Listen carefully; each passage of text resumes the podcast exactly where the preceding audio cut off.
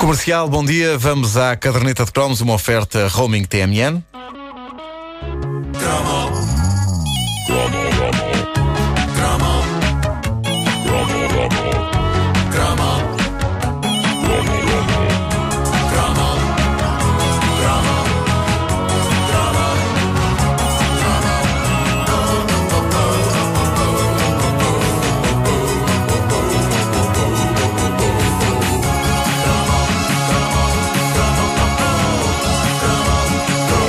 Já aqui se falou no trauma da flauta. Todos nós, na nossa infância, fomos confrontados com a obrigatoriedade de comprar e de aprender a tocar flauta. Porque era obrigatório, fazia parte do, do programa É da a escola. flauta tinha- de Grisel. E tinhas de comprar, tinhas de comprar uma Pá, a, flauta. minha, a minha irmã Não era opcional. Pá, que, que tortura.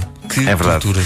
Ah, era uma coisa que, uh, vá-se lá saber porque fazia parte, penso que ainda faz do programa escolar Sim, a uma dada faz, altura. Ah, porque flauta e não, por exemplo, tuba? Eu estive a investigar, eu acho que a tuba até dá mais saídas profissionais que a flauta. Eu, quando faço o balanço dos instrumentos de sopro que ouço à minha volta, eu ouço muito mais tubas que flautas. Basta ouvir umas horas a antena 2 para, aprender essa realidade. Mas é que não era, não era tão fácil porque, sendo mais caro, era preciso formar uma cooperativa. Era a tuba da, da, da cooperativa. Ah, muito bom. Ah, o- eu acho que o mundo não está para flautas, eh, meus amigos. Exceto para uma pessoa. A mesma pessoa que nos anos 80, quando eh, todos andávamos a, a perguntar a nós próprios por que raio tínhamos de aprender flauta na escola e não guitarra elétrica, a mesma pessoa que por momentos nos fez pensar que havia um lado fixe em aprender flauta. A pessoa que nos fazia pensar se é para aprender flauta, que seja para ser como este indivíduo. O homem que dava pelo nome de Rão.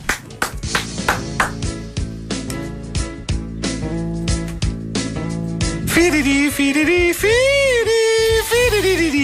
Toda a gente sabe este refrão. Sim, esta letra eu sei muito bem. Esta. Nos concertos. eu, Por acaso nunca fui a um concerto do Ronquial, mas as pessoas devem cantar isto, não é? Assim de. Firiri, Eu tenho, eu tenho- eu tenho- firiri. tenho que confessar que tenho, tenho uma experiência traumática com o Ronquial, porque uma vez fui. É verdade, epá, isso é, mas isso é uma história mítica. Uma história absolutamente mítica. Uma vez fui. Tu partilha, homem. Fui em reportagem à, à Bósnia. E então fui num C-130 da, da, da Força Aérea à Bósnia e à Croácia, onde estavam estacionadas as tropas portuguesas.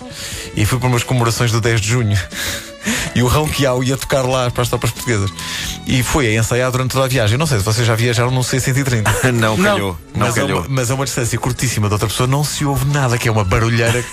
e então Ronquial lá estava sentado de, pernas à chinês, como se diz na escola dos miúdos, eh, a tocar a sua flauta. E no fim, eh, com, com, com os gestos, perguntava se as pessoas tinham gostado.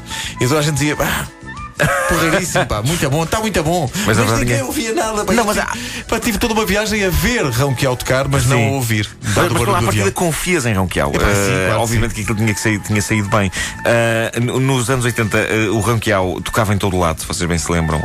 A música era ouvida na rádio, na televisão, em interrupções na emissão, no cartaz dos cinemas que passava antes do telejornal, fora de casa. Fora de casa. A, a flauta do Ronquial era omnipresente e por momentos levou-me eh, de facto a pensar: ok, se calhar há futuro em aprender a tocar isto.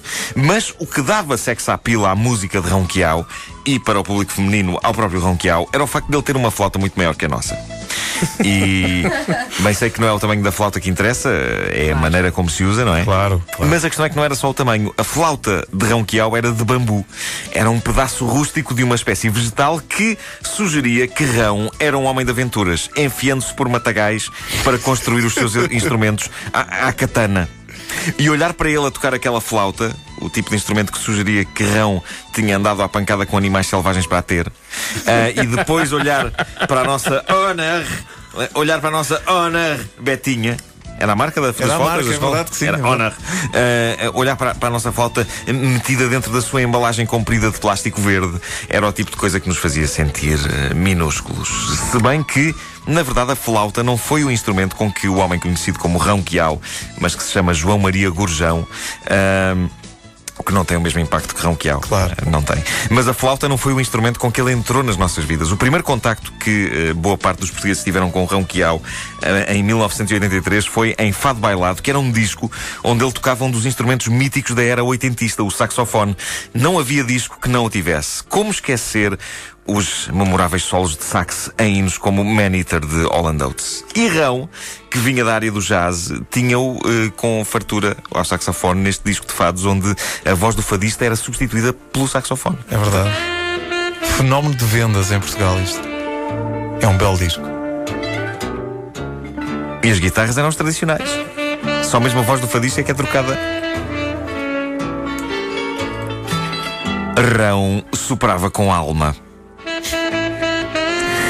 Foi também um clássico este, não só da rádio, mas também dos momentos televisivos em que nada acontecia, interrupções de programas que seguiam dentro de momentos. Uh, lá está. Uh, os últimos minutos com o relógio antes do noticiário. Também, de vez em quando aparecia uh, a música de Ron Quiao. Talvez, talvez Quiao, agora gostei de usar o apelido, talvez ele tivesse previsto que mais tarde ou mais cedo a era do saxofone ia terminar e por isso, a dada altura, agarrou-se à flauta de bambu para não mais alargar. A verdade é que eu já entrevistei Rão e uh, ele, ele, tinha a flauta com ele, mas também já o encontrei várias vezes na zona onde vivo, porque uh, somos vizinhos. E lá está ele a ir ao café e a ir à mercearia com a flauta, muitas vezes. Ele anda sempre com a flauta? Ele anda sempre com a flauta. Eu acho que ele deve ter esperança de um dia poder pagar o pequeno almoço com melodias. E sou sincero convosco, tivesse um café e por mim podia ser. Eu dizia, chorrão. Portanto, o senhor tomou um café e comeu um pastel de nata, certo? Então, pronto, pode ser a, a canção da manhã e ele e pronto, ficava pago. acho que sim. Por mim estava bem. Uh, ao pesquisar para este cromo, uh, eu descobri alguns dados biográficos interessantes sobre o Rão Quiao.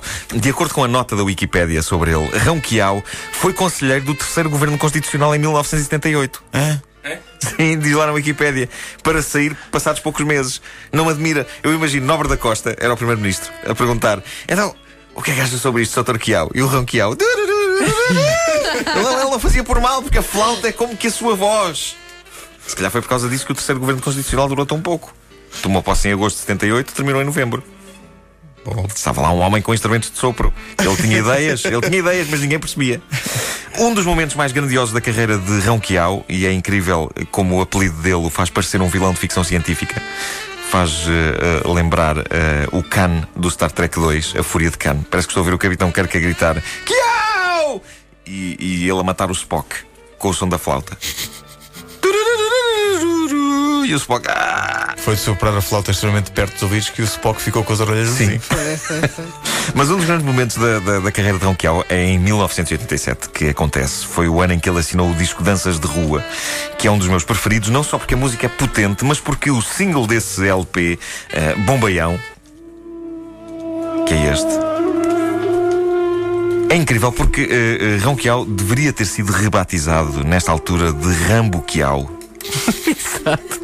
Porque o teledisco é todo muito cinematográfico, com Rão pa passeando-se por casas exóticas semi-obscurecidas, por onde o sol entra através de persianas, tão 80s e ostentando uma musculatura capaz de fazer inveja a Schwarzenegger. Eu acredito sinceramente que nessa fase Rão ganharia uma luta com Chuck Norris. É um dos daqueles raros momentos da história do universo em que alguém ganharia a Chuck Norris e seria o nosso bom velho Rão. Uh, numa das cenas do teledisco em que ele não está a tocar a flauta, ele surge num duelo de braço de ferro monumental, capaz de ombrear com os melhores duelos do filme O Lutador Over the Top curiosamente também é de 87. É aquele filme em que o Stallone faz o papel de campeão de braço de ferro. 87 foi um grande ano para o Braço de Ferro. Foi, foi. Uma longa metragem sobre o Braço de Ferro. Um teledisco de um pacato flautista português que inclui Braço de Ferro. Grandioso. Noutra cena, ele exercita o seu grosso braço usando um peso e noutra cena ele despeja uma jarra de água sobre ele em câmara lenta. E ele está assim nu. Uma pessoa não percebe se aquilo é um teledisco do Ronquial ou uma montagem de treino do Rocky 4. Ou do Flashdance. Flashdance, sim, sim. Mas eu prefiro a cena em que a Jennifer Beals leva com água em cima. Peço sim. desculpa, peço desculpa, Rão. Uh, eu, era, eu era um jovem fã de Rão Quiao. Aliás, eu seria sempre fã de uma pessoa que escolhe um nome artístico destes, ainda se, antes sequer de ouvir a música. Mas a pessoa, por definição, tem que ser fã de alguém chamado Rão Quiao. Não era um nome fácil para chegar a algum do público, e aqui tenho de citar novamente a senhora que ajudou a criar este vosso amigo de pequeno, a Cândida, autora da designação Xuxar à pressa para definir o Xuxar de Express e que também tinha ela tinha uma, uma designação muito particular para uh, chamar ao Rão Quiau. Ela chamava-lhe Raio Caio. o que é um excelente nome. Porque parece uma mistura entre um super-herói e um imperador romano. É. Raio Caio. Isso é maravilhoso. É maravilhoso. E eu já tive a ocasião de dizer ao Ronquiel que, que isto tinha acontecido. Eu acho que o próximo disco dele vai ser editado com o nome Raio Caio. Sim. Mas sabes que um concerto do Ronquial é grandioso. É mesmo grandioso. O homem eh, toca muito. E estava aqui a E, ver. e as pessoas tocam- cantam em coro isto. Cantam. Fazem- E fazem air flute. Claro. air flute. Sim, sim, claro, sim, metem as mãos na pose e estão lá tipo. Ronquial juntou-se à Filarmónica Artista Pombalense eh, ontem em concerto de Natal. Queria só que vocês soubessem que aconteceu isso. Foste Ronquial- googlar Ronquial. Fui googlar Ronquial. Eh, mas eh, ele já não toca o saxofone, por acaso é pena. Não, não, porque não. O Fado Bailado é um belíssimo, é um belíssimo disco. Mas agora é. Como é que é? Raio Caio. Raio Caio. Raio Caio. Caio. Raio Raio Caio. Se bem que Rão Gurjão também não ficava mal. Rão Gurjão Gurjão, porque Gurjão é mesmo. um é o apelido dele, é o apelido dele. Rão Gurjão. Kiao parece o nome de um grito Kung Fu, não é? Sim. Pois é, pois é, é verdade. Por acaso não sei qual é a origem do nome. Eu já o entrevistei. É possível que ele me tenha explicado, mas eu sou uma cabeça de caca de pássaro. Nem sequer é de homem, é de pássaro mesmo. Uma É Não, é que nem é de pássaro, é mesmo. É sim. Pois é. Mas é justo fazer este cromo com o Ronquial que de facto marcou uma geração. Isso era a banda sonora da nossa vida nos anos sim, 80. anos Estava em 80. todo lado. Estava em todo lado o Ronquial. Um abraço para o Ronquial se nos está a ouvir. A caderneta de cromos é uma oferta roaming TMN. Olha, eu gostava de ver Kiao tocando uma Honor, como nós tínhamos. É pá, isso é que era. Isso é que era. Uma, Achas- flauta, uma flauta daquelas da escola. Sim. Eu, eu digo eu, eu encontro muitas vezes Ronquial lá na, na minha zona e, e eu vou passar a andar com, a, com, com uma flauta Honor só para que quando eu o encontrar da próxima vez lhe pedir. para ele. Vais encontrar Rão Kiao no meio da rua, não é? Estás com uma onda no bolso ou estás contente por me ver? Exato.